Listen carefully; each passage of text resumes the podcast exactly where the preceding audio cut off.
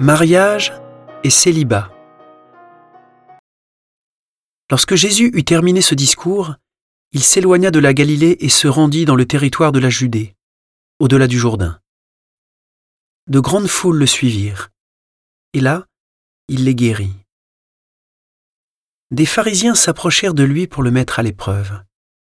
Ils lui demandèrent Est-il permis à un homme de renvoyer sa femme pour n'importe quel motif? Il répondit N'avez-vous pas lu ceci?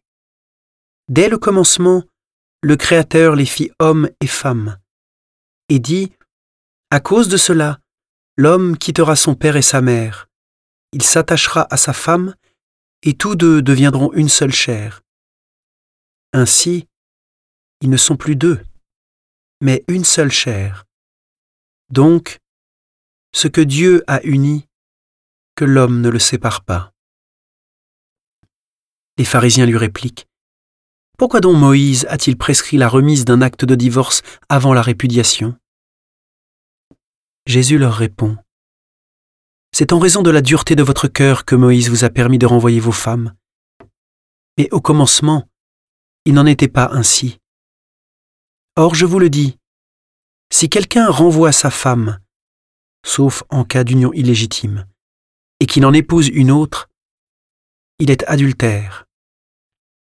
Ses disciples lui disent, Si telle est la situation de l'homme par rapport à sa femme, mieux vaut ne pas se marier. Il leur répondit, Tous ne comprennent pas cette parole, mais seulement ceux à qui cela est donné. Il y a des gens qui ne se marient pas, car de naissance ils en sont incapables. Il y a des gens qui ne peuvent pas se marier car ils ont été mutilés par les hommes. Il y en a qui ont choisi de ne pas se marier à cause du royaume des cieux. Celui qui peut comprendre, qu'il comprenne.